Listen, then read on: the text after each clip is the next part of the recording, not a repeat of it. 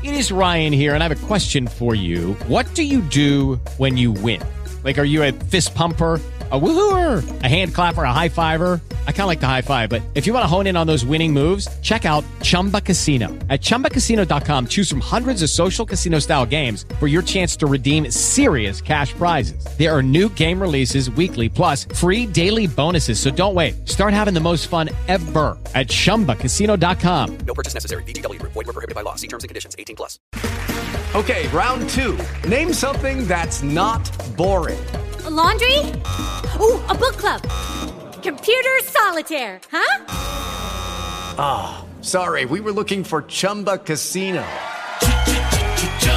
That's right. ChumbaCasino.com has over 100 casino style games. Join today and play for free for your chance to redeem some serious prizes. ChumbaCasino.com. No purchase necessary. Full prohibited by law. 18 plus terms and conditions apply. See website for details. Seguindo no assunto sobre o papel do eleitor, hoje daremos dicas importantes para que você possa escolher o seu candidato.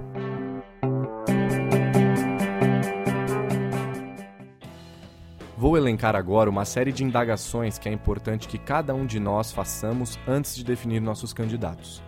Mais do que ouvir esse podcast, é importante que você anote essas dicas e coloque-as em prática. Então vamos lá. Primeiro, o candidato tem as contas de campanha em dia? Quem são seus financiadores? Como que esses financiadores poderiam influenciar na atuação do candidato. Segundo, qual que é a trajetória de vida desse candidato? Quais são suas origens? Como que ele foi parar na política? O que, que ele fazia antes de querer ser um candidato? Terceiro, o candidato é idôneo? Tem qualquer histórico de envolvimento em casos de corrupção? Quarto, qual é o partido do candidato? O candidato já passou por outros partidos? Se sim, por que, que ele mudou? Quinto, as bandeiras levantadas pelo partido ou pelo próprio candidato são condizentes com as suas crenças como cidadão em relação ao que é melhor para sua cidade, estado e país? Sexto, conheça o projeto de governo de cada candidato.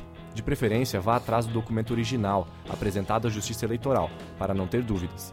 As promessas que o candidato faz são condizentes com as funções e capacidades para o cargo que está concorrendo? Pois é muito comum ver candidatos com falta de conhecimento, de jurisdição e competência prometendo coisas que eles não serão capazes de cumprir. São promessas realistas, possíveis de serem alcançadas e adequadas ao contexto econômico e político em que se encontra o país, estado e município? São todas questões que você deve analisar antes de escolher o seu candidato. Por fim, tenha em mente que o horário eleitoral gratuito é muitas vezes visto como chato, mas também pode ser uma boa fonte de informação. É claro, sempre tendo em mente que são propagandas. Então, cada candidato, cada partido vai tentar vender a sua imagem da melhor forma. O papel do eleitor não acaba com o fim das eleições.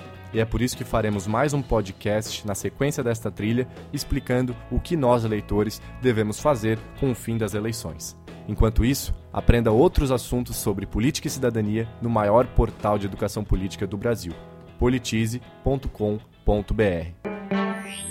Thank you.